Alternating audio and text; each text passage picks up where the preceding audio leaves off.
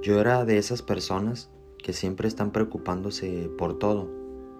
En especial, me agobiaba una gran deuda que tenía con las tarjetas de crédito y que había crecido porque mi nivel de endeudamiento había sobrepasado a mis ingresos. Preocupado por eso, me pasaba todo el tiempo pensando en ello, en qué haría para solucionarlo. No veía nada a mi alrededor, ni los días de sol, ni las flores, ni las nubes blancas en el cielo azul, ni las sonrisas de mis amigos, ni las risas de mis hijos. Miles de momentos se me fueron porque yo estaba preocupándome por el dinero todo el tiempo.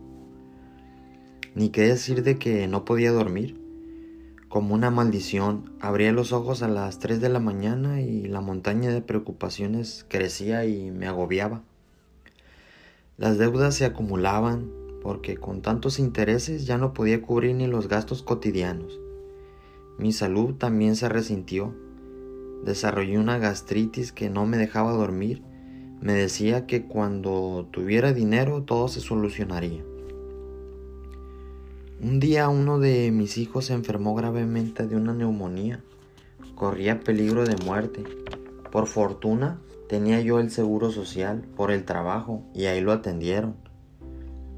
De pronto todo lo demás pasó a un segundo término. Ya no pensaba en las deudas ni en el dinero, solo quería que mi pequeño hijo se salvara. En esas horas solitarias en la sala de espera de aquel hospital comprendí que lo verdaderamente importante son las personas y no los bienes materiales.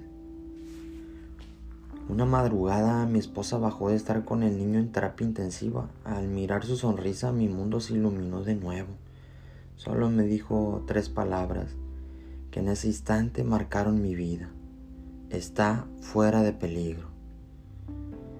Dicen que uno debe aprender de las lecciones que le da la vida.